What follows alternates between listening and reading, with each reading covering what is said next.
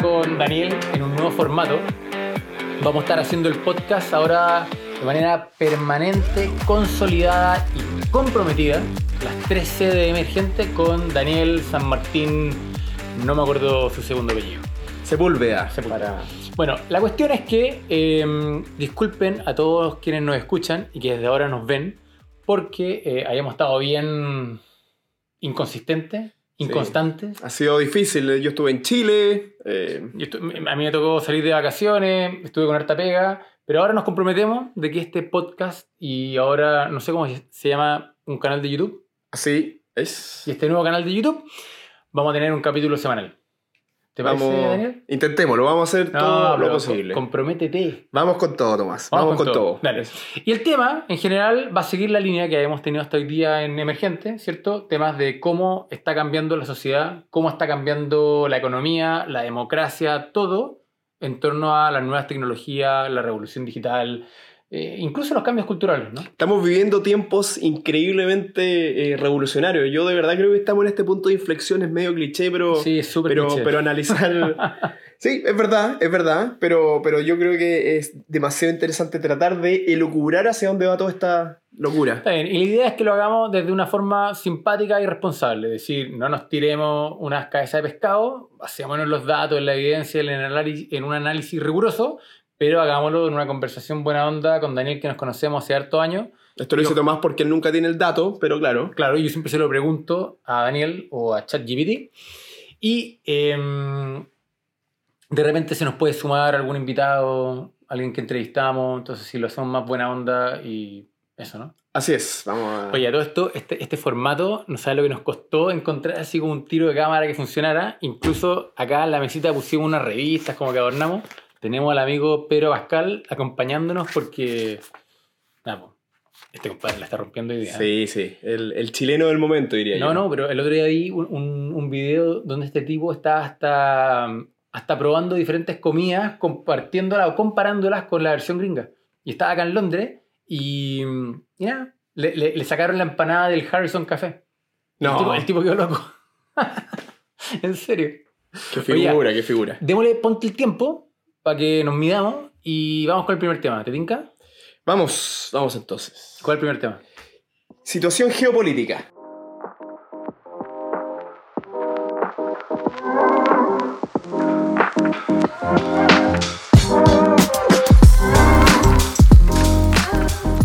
Vamos a hablar de cómo Estados Unidos le dio sustito esto de que China eh, esté hackeando en serio.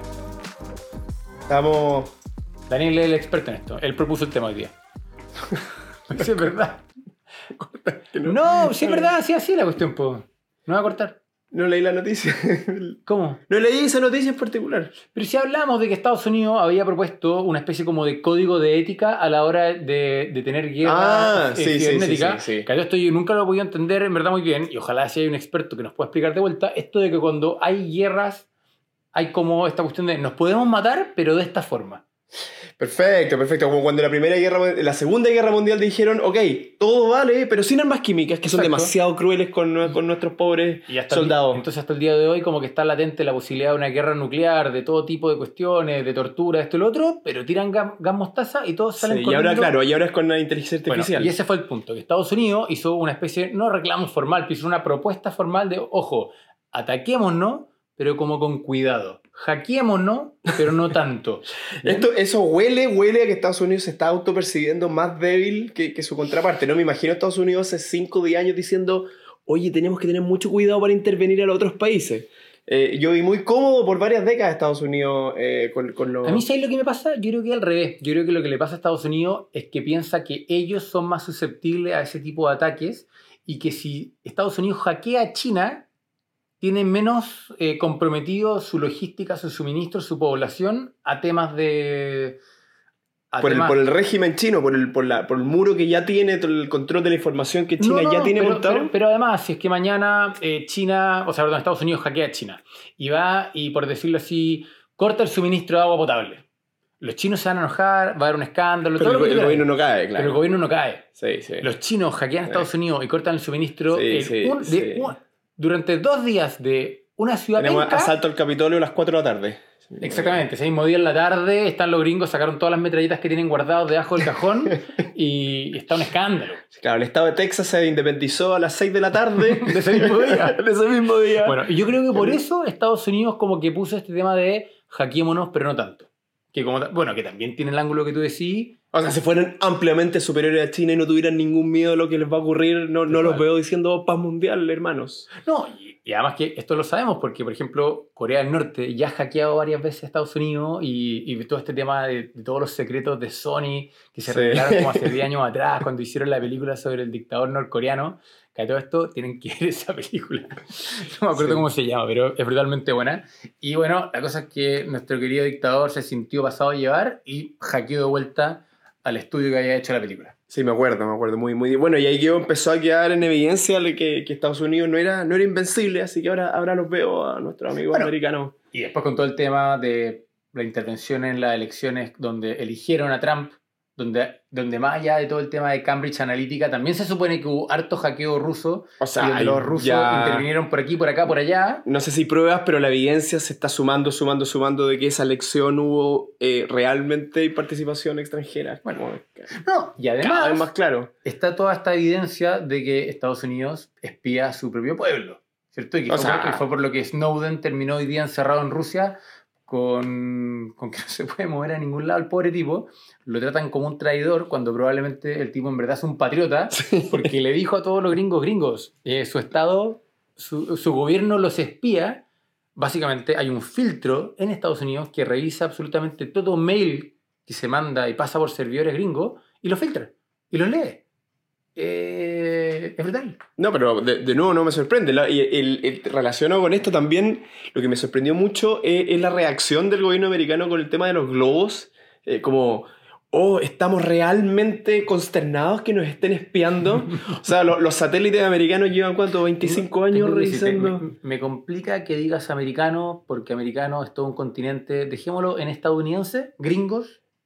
De- dejémoslo en Estados Unidos. Ok, estadounidense. Ok, Definámoslo, por favor, entonces. Daniel, continúe. Eh, es verdad, es verdad. Tú y yo somos americanos en. Exactamente. Eh, es verdad. Nacimos en estamos Chile, ese es el mucho, pasaporte mucho que tiempo en. Londres.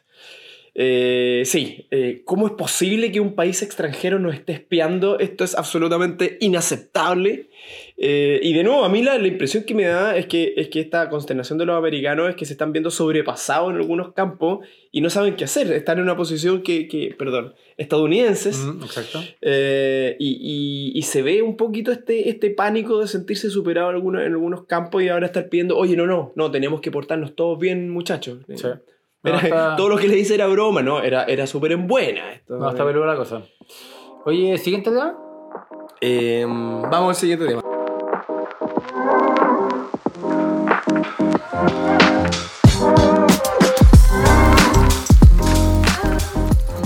No hemos repetido con el tema de ChatGPT, pero, pero la verdad que mirándolo en un contexto más amplio es absolutamente impresionante cómo estas herramientas tecnológicas están cambiando el mundo. Ojo, quiero solamente por hacernos un poquito de autobombo, ¿cómo la chuntamos? Ojo, porque cuando en, en el, hace como dos capítulos atrás hablamos de este tema y dijimos, ojo, estas herramientas van a tener una serie de sesgos, esos sesgos van a empezar a ser evidentes y a la medida que sean evidentes van a generar tanto que la gente elija un chat o el otro chat porque le gusta o no le gustan los sesgos, o bien la gente no se da cuenta de los sesgos y empieza a vivir, vivir en ciertas como burbujas de sentido común. ¿bien? De lo que sé. Y justamente ha sido noticia, me llegó un meme el otro día, tú me lo mandaste, Te lo mandé me yo. lo mandó, de cómo eh, ChatGPT no podía ser más woke. Es decir, oye, ChatGPT está en contra de la pena de muerte, está en contra de los chistes machistas, está en contra de esto, esto, esto. Una serie de cosas que no queremos caer en decir si estamos de acuerdo en la perspectiva que tiene ChatGPT. El punto es que simplemente confirma que ChatGPT tiene un sesgo súper claro. Sí, no, y, y cuando, porque ya va a salir eventualmente en los próximos meses el, el equivalente de Google. Claro. Eh, y interesante, tal vez va a ser... Se eh, llama Brad o Bart, algo así. Bart. Bart. Va a ser eh, tal vez republicano, no sé. Claro. O, o, digamos- O tal vez va a ser hippie. O hippie. O, li- exacto. o libertario. Está el Lama también de, de Meta, el, el language model. Entonces, interesante ver, ver cuál, cuál va a ser la personalidad de cada uno de estos. No, lo, lo que yo encontré muy bueno, y, y para bajar la, la pelota a piso y hablar del tema más concreto, es que en el fondo OpenAI, que es la empresa detrás de ChatGPT, como tenía hace rato un acuerdo y tenía participación de Microsoft, claramente ahí está la primera alianza. Y Microsoft ya anunció de que en el fondo va a sacar una versión renovada de Bing, su buscador, quien le hace la competencia a Google, para eh, aplicar formalmente ChatGPT, pero a diferencia de lo que existe hoy, que es un modelo acotado, que tiene información solamente hasta el 2001, esto va a funcionar con información actualizada y con una serie como de casos de uso en tu celular, con la aplicación, con todo y... O sea, en realidad Microsoft está, está, pensando en grande. Eh, no sé si viste la presentación de, de, de, la, de la, integración de ChatGPT. Satya Nadella. Satya Nadella, eh, CEO de Microsoft. Eh, y, y, contaba, él partía su, no sé si lo, si lo vieron, pero, pero partía su presentación. Yo era el único nerd mirando en vivo, esperando que partiera la presentación. Ahí, claro. Esta, esta es una razón para escuchar este podcast. Si usted no quiere ser nerd y quiere que alguien vea esas cosas por usted y después les cuente la versión digerida, escucha a Daniel. Bueno, este es el resumen. Eh, la presentación de Satya parte contando su viaje a India, que él había conocido un campesino indio, ¿Ya? y el campesino le decía que había muchos fondos del gobierno, pero que él no sabía cómo llenar los formularios. Entonces, la narrativa de Satya era que, claro, que mucha gente queda lejos de, eh, de, de las ayudas estatales simplemente porque no sabe cómo llenar formularios. Eh, y, él, y él proyecta esta visión de que este tipo de herramientas, finalmente, eh, Sí, po. entre todas las cosas que, que nos ayudan, va a poder realmente tener un impacto y va a permitir que el, el granjero campesino. explique en palabras comunes y silvestres su Proyecto. El sistema le genera el formulario, lo envía y lo hace y la gente que Como realmente lo merece. como de hecho lo hizo Daniel San Martín en su última postulación. Eso no, eso no lo podías revelar en vivo, Tomás. Efectivamente, debo confesar, ojalá no me estén viendo mis socios. eh, tenía que hacer una postulación para Innovate UK, eh, el equivalente a Corfo acá en, acá en Londres. Eh, está un poco corto de tiempo, así que probé, eh, le expliqué en palabras sencillas eh, a ChatGPT mi negocio, le dije el formulario y me lo llenó completo. Perfecto, Bello. espectacular. Hermoso. Trabajo que hubiera tomado 2-3 días, 45 Oye, minutos. ¿y- y ¿Has visto que Bing lo que está haciendo es que te, te pide tu mail para ponerte como a la lista de espera para empezar a usar el- este nuevo Bing? ¿bien? Está en la lista de espera, supongo. está en la lista de espera, pero no supuesto, yo solamente también- eso. Yo también. Te da una opción de adelantarte en la lista de espera y te dice qué hacer. Y tenéis que bajarte el app de Skype, tenéis que bajarte el Ah, app sí, de no, no, Bing no, y, tenéis no que, y tenéis que... Algo más que hacer. Tu Pero FOMO, dice- tu FOMO te llevó. Ya, ya, yo no No, tengo no, ese pero fue- de FOMO. Fue interesante de que los tipos se nota que están como jugándosela en serio. Como que los tipos se dieron cuenta de que tienen O sea, una herramienta en la mano que es justamente la palanca con la que le pueden pegar un taclazo a Google y realmente ponerse en tope, ganarle la carrera de quién es el buscador del planeta. Sí, donde, donde los seres humanos buscamos información. Exactamente. Eh, ya tienen una, una extensión en el fondo de Bing que corre obviamente en Microsoft Edge, pero también en Chrome. Y, y esa aplicación, o esa extensión, perdón, uno le hace clic y tiene un montón como de subaplicaciones, desde los típicos jueguitos que la gente está todo el día adicta jugando en el celular, hasta test, hasta puntos, tiene como todo un Sí, tema de, sí. de gamificación. Tiene un- una, uno- una de las herramientas que yo que, que, que, que se mostraba, que, que lo encontré muy potente, es, por ejemplo, tú puedes subir archivos, un, un informe en PDF, ¿Mm? 150 páginas en PDF y decirle, resúmeme No. este... Porque, claro, hoy día el, el único problema es ChatGPT que hay que meter el texto plano, digamos. Claro. que hay que copiar y pegar. y- brutal. Entonces, ahora el sistema mostraban y te leía directamente el PDF. Entonces, oye, resume cuáles son los cinco puntos más importantes. Entonces, los niveles de incremento en productividad, o sea, cuando dicen esto lo viene a cambiar todo, ahora sí que sí. Eh, llevamos... No, porque efectivamente lo que pasa hoy día es que todo- todos quienes hemos sido profesionales en el mundo de los servicios, uno sabe que los primeros años, cuando recién te contratan, uno hace un montón de esa pega media tonta. Uno es el chat GPT de la empresa. Uno es el chat en GPT de la empresa. Te dicen, oye, agarrate estos informes que acaba de publicar la competencia, dime qué dice.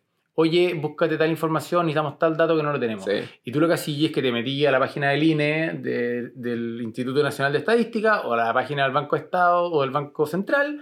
Uno baja los reportes estadísticos, Claro. Y- Lo, lo resume, mira ar- lo... arma dos planillas y saca cuatro slides que después llegan al, al gerente general. Y esa misma cuestión, ChatGPT te la va a hacer en un chasquido de Es dedos. que, o sea, es que está cambiando ya... em, Y lo mismo con un abogado, y lo mismo con un publicista, y lo mismo con un periodista. O sea, un abogado y un periodista necesitan, o sea, perdón, eh, cualquiera de las dos empresas que use ese tipo de profesionales le pide generalmente tareas relativamente, entre comillas, tontas sí. a un recién egresado. Sí. Y durante los primeros dos, tres años está haciendo cosas bastante básicas que hoy día ChatGPT va a poder hacer. No, no, no, o sea, estamos en, en pleno momento de una transformación brutal de, de cómo se organizan las empresas, cómo las carreras, cómo van a funcionar. Entonces, ¿qué? A, lo- a, los, a los cargos más junior, ¿qué los hago hacer? Claro, ¿quién Pero y no puedo no tenerlos porque como desarrollo de gente. No, y para desarrollar gente, yo creo que lo que va a pasar, y esto ya lo creo que ya se está viendo, y la gente no se lo toma en serio, es que van a desaparecer las carreras como las conocemos hoy día, y las empresas van a contratar directo a la gente y le van a decir, hola, firmamos un contrato, que no me vaya a renunciar en tres años, yo me voy a dedicar a formarte los primeros tres, seis meses, y después de eso aprendí haciendo. Después de eso tenéis que pegarte al lado de alguno, por ejemplo, yo trabajo en una empresa consultora, te pegáis un consultor, veis lo que está haciendo y a punta de equivocarte, pero con un tipo que es muy barato, Eres como desde el principio un mini senior. Más que, más que hacer estas, estas pegas de... No, y lo que va a pasar es que va a empezar como, el, como la costumbre de- del oficio, de ser aprendiz, de que en el fondo uno aprende mientras hace, como, como el como- craft, claro. como era antes el carpintero, ¿cierto? Nadie venía a la universidad para ser carpintero, uno era ayudante carpintero y siendo un ayudante se transformaba en un maestro, ¿bien? Yo creo que va a pasar eso, ¿por qué no? Los dos estudiamos ingeniería comercial en una, en una buena universidad y yo genuinamente hoy día no veo el valor agregado de alguien que pasó por la universidad. De hecho, al contrario, como que muchas veces los dejó más tontos. No, es un indicador de que te preocupaba el tema, de que eres bueno, que tenés cierta capacidad. Como es, es un filtro. Yo digo, mira, a este gallo lo, lo machacaron durante cinco años sacándole ecuación y tonteras y cosas duras y aguantó. Ah, entonces debe ser bueno en relación a sus pares. Claro, o tiene ciertos elementos de inteligencia emocional, si se quiere, Claro, pero, si, mínimos. pero si puedo medir eso de otra manera, cuando tiene 18 o 19 años, y a esa persona, insisto, yo le hago un curso específico de cómo ser un buen consultor, cómo ser un buen abogado, cómo ser un buen... Pero ¿y cómo seleccionaría a la gente entonces? ¿Por pruebas estandarizadas? Claro, o, o tal vez, o tal vez les pedís que hagan una práctica durante un mes. Claro, tenéis grandes masas de gente y se van Pero si más que pasa de gente, alguien que tiene hoy día decir, miren, ¿sabe qué? Me voy a gastar esta plata en una universidad, me voy a gastar 5 millones de pesos al mes, o voy a tomar un crédito y por lo tanto lo voy a tener que pagar más tarde, o trabajo por un salario digno durante uno o dos meses, voy a, me van a probar, si es que no entro, me Sí. sacan, pero los que se quedan dentro funcionan. Y hoy día todas las grandes empresas tecnológicas, llámese Google o las tecnológicas Accenture, tienen programas de este estilo, donde agarran a tipos que no son eh, profesionales, lo entrenan en codear, ¿cierto? En desarrollar algún tipo de lenguaje, lo entrenan normalmente durante dos, tres, cuatro meses máximo, y a los cuatro meses le ofrecen pega. Y el tipo tiene justamente firma contrato con ellos, lo que tú queráis, pero es que son, por un lado, infinitamente más leales a la empresa porque se formaron con ellos. Y, y para las personas que fueron formados es el mejor deal del planeta Sí, porque no pagaron la universidad. me- me pasa escuchando de que, que hace sentido, pero todo este cambio va a tomar tiempo. Pero si ya- ya lo están haciendo. el- por eso, pero el tema, el tema de la mejora de estos modelos y la mejora de la capacidad de los modelos va tan rápido que, que va a ir que tal vez cambiando, Sí. ya no van a necesitar ni, si- ni Eh, siquiera los seniors. el, eh, el otro día, pronto. el otro día lo- Entonces, yo- la empresa yo creo que un poco en pánico sí, de Pero- cómo pero- programo yo, cómo, cómo planifico algo a cinco años si no sé dónde vamos a estar en cinco Pero años. esto ni siquiera es tan rupturista, porque de hecho este mismo tema lo conversé con un destacado político europeo, ¿bien? Y el tipo lo, decía él. Decía, nosotros tenemos hoy día un problema en la educación superior, porque yo le estoy ofreciendo a alguien que se endeude, o yo estoy pagando una carrera universitaria, comillas, y se la doy gratis, pero están estas grandes consultoras o empresas TI que le ofrecen cursillos de, de Sí. aprender a codear durante tres o seis meses y a la vuelta de tres o seis meses contratan a la mitad y más encima se lo dieron gratis. Y en seis meses tienen un tipo ganando mil dólares al mes que es mejor que cualquier promedio en Europa. Entonces es impresionante. Claro, ¿Por qué, por qué está están yendo a la universidad? Eh, Es una estafa ir a la universidad. Sí. Bueno, Brutal, muchos cambios. oye, y ahora yo creo que como que se cerró solito el tema. Sí, sí. Eh, hablamos con Daniel de que los últimos minutos del podcast los tiramos más relajados, más, más de, no sé si la palabra no es hablando tan en serio, pero un poquito menos estructurado o con una pauta un poquito más libre. Tampoco es que hayamos sido tremendamente estructurados, Es cierto, pero... más, más de uno debe estar diciendo chuta. ¿Y ahora qué viene? Se, van, lo- sí, van a bailar. Si lo, de Oh, antes, si lo de antes fue la parte ordenada, ¿qué viene ahora? Bueno, vamos entonces a la, a la última sección.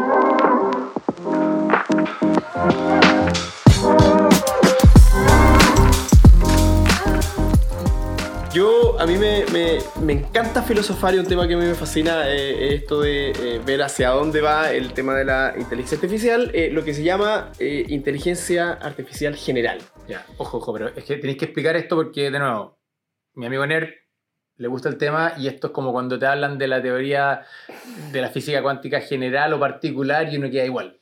Sí, eh, la inteligencia artificial general eh, es definida como aquel momento en que la inteligencia artificial eh, tenga la misma capacidad que un ser humano para aprender cualquier tipo de tema eh, Sí. y para eh, desempeñarse igual que un ser humano en cualquier tema. Y para entender, ¿se, se mide por la capacidad de aprender o por la capacidad cognitiva? O, o la, la capacidad de conciencia. No, no, no son sistemas conscientes en ningún sentido. Son, son, se tiene que, tiene que ver con la, la- el performance para lo cual se les permite aprender. Eh, Pero si una... Bien, pero, pero también tiene que ver como con el all around, con el tema de que puede hacer en cualquier tipo de, Exacto, de tarea. porque hoy día- lo por- que normalmente pasa hoy día es que la, la inteligencia artificial muchas veces son más rápidas que el ser humano, pero son hiper específicas. Exactamente, en un tema. Entonces hay una inteligencia artificial muy buena para jugar ajedrez o muy buena. E- Esta es cuando hay una inteligencia con la capacidad de aprender cualquier disciplina humana Ya. Ok. y, y terminar eh, ¿Y, cómo, ¿Y cómo se llama la que, la que tenemos actualmente? estrecha. O sea, se llama inteligencia llama artificial estre- ¿Sí? narrow, narrow en inglés. Es súper malo. Lo que pasa es que nadie.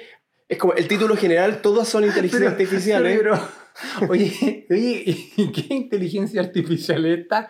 No, es estrella. Sí, suena, suena extraño, pero. Suena súper mal. Es que en inglés suenan mejor las cosas siempre. suena- Narrow. Narrow, narrow Artificial Intelligence. Y claro, en, Y en el otro español, es general. General. Igual general tampoco suena muy bien, como general. De hecho, ahora, ahora el concepto que se está usando ahora es transformational, porque hay todo un cuento Ya, de pero, que. pero es- se les pasó para otro lado. Sí, como sí. que fueron por- con una cuestión que era como, como de cajón, como que lo primero que alguien tiró, y ahora transformational que nadie se lo cree. No, no, no. Lo que, lo que pasa es que es más instrumental, porque la, la general hay mucha discusión de qué es la inteligencia y en qué punto Bueno, va a ser. hecho, Entonces, sorry, para terminar, para cerrar el punto, transformacional es, es medio tautológico, pero es mm, aquel punto en que la inteligencia artificial transforme por completo la economía.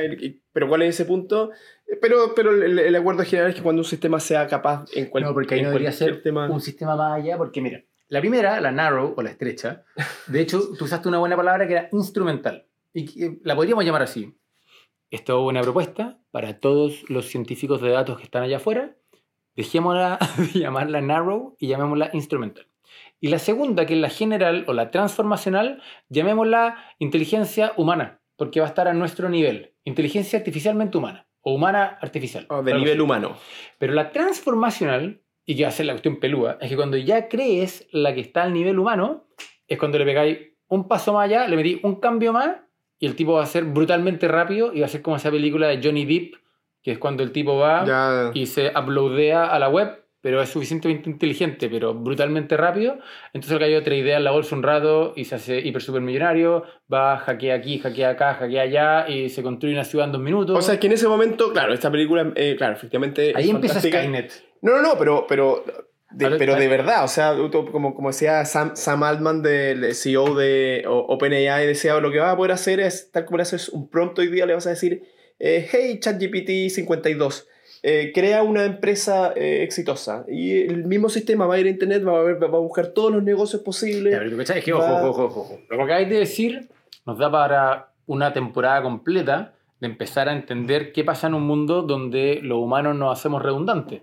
Porque si el chat es capaz de armarte una empresa, leerte las revistas, vender las cosas, diseñarte la campaña de marketing, hacerte todo, es Pitch básicamente... para inversionistas. Exacto, pero es que todo. ahí, ahí lo que termina pasando es que, o uno, A, eh, terminamos dividiéndonos en los tipos que tienen plata y los tipos pobres, y los tipos pobres vamos a ser el 99% de la O sea, población. Todos aquellos que, los dueños de esta primera inteligencia artificial general van a básicamente acumular todos los recursos del mundo. O, efectivamente, ahí es cuando uno va y, y establece un Universal Minimal Income, y al mismo tiempo unos, unos impuestos brutales para que esta cuestión se reparta, porque al mismo tiempo lo que le va a pasar es que vaya a montar empresas con una, una sociedad que se empobrece. Es que eso, es lo, y- eso, eso es lo que, lo que yo creo que es inevitable que pase, porque si no vamos a ¿Que se tener... No, no, no, que, que va a haber una, una desigualdad tremenda. Sí, Los dueños van a tener todo acceso a, esta- a estas máquinas porque no hay todopoderosas. gente. Nadie más va a tener trabajo y por lo tanto va a haber guerra civil. O sea, si esta gente No, va a haber un grupo. No, Entonces, ahí es el- donde hay una distopia o una protopia. Distopia en el sentido de que esta cuestión sea las pailas y efectivamente, como tú decís, va a haber un social unrest brutal. Pero entonces lo que va a pasar acá es que probablemente va a haber una protopia donde estamos todos mejor porque lo logramos, porque de una u otra manera repartimos bien las lucas, porque se crearon estas nuevas inteligencias artificiales.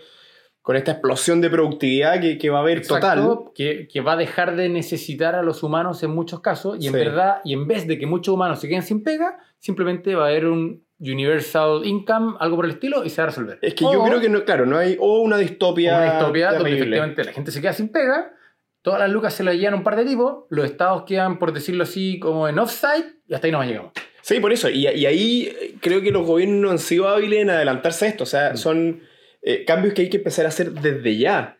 Eh, los mismos eh, millonarios dueños de estas tecnologías en Silicon Valley están ellos mismos proponiendo, oye, comencemos con impuestos a las rentas generadas por, por inteligencia artificial. Bueno, de, de eh, hecho, y, y implementar desde ya Universal Ba- Basic Income, porque si tenemos un 95% de la población sin trabajo y sin ninguna posibilidad de conseguir de trabajo, competir. es una receta para que corran las cabezas eh, por la calle de, los de los dirigentes, de ¿Sabes lo, los dueños lo que yo encuentro que es brutal? Que uno cuando hace un año atrás, un año, uno miraba ese típico ranking que salía en el diario de cuáles van a ser las profesiones que se van a quedar Sí. sin trabajo, uno decía, no, sí, está bien, pero esto va a ser en 10 años más. Sí, ya, ya es. No, y es interesante también que en general pensamos que las carreras creativas Ajá. iban a ser la última. Entonces uno decía las cosas de automatización primero, pero los artistas, los pintores, los diagramadores, los músicos, eso nunca es reemplazable, la creatividad humana. Y, y lo, lo que vemos ahora con Generative AI es que la AI se volvió experta y mejor que los humanos, o al, Sí, ni- al pero nivel ahí, de los ahí- humanos. ahí tengo una, una diferencia, porque Eh, yo creo que el humano sigue valorando en un tema como medio esencial de que haya sido hecho por un, un Claro, humano. pero va a ser como artesanal, como hoy día cuando uno va a comprar artesanía con un chaleco. Claro.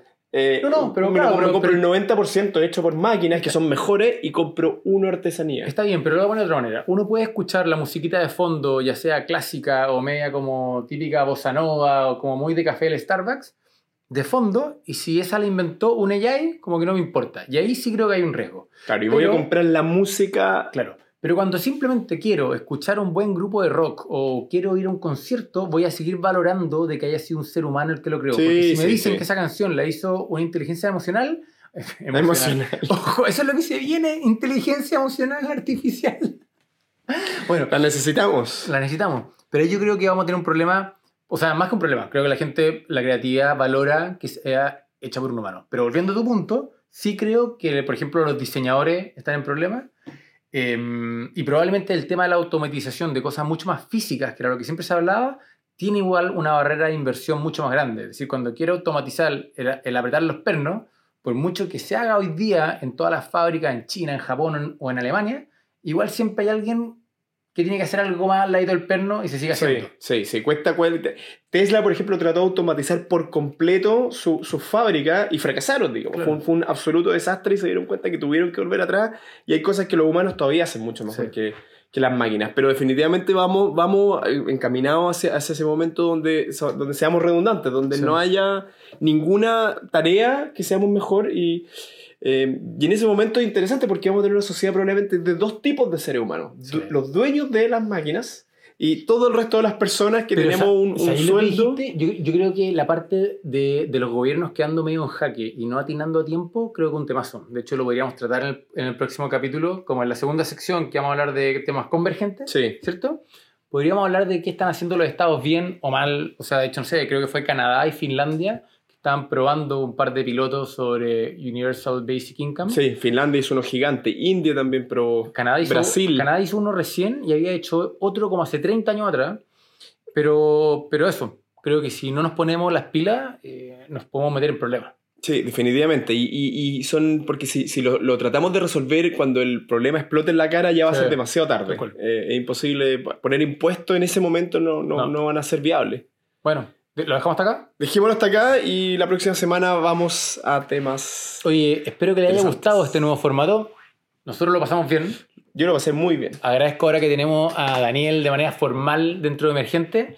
Y nada, estamos esperando sus comentarios, qué les parece, y nos estamos viendo. Sí, recibimos comentarios, feedback, así que. Y nos buenísimo. estamos escuchando también. Eso.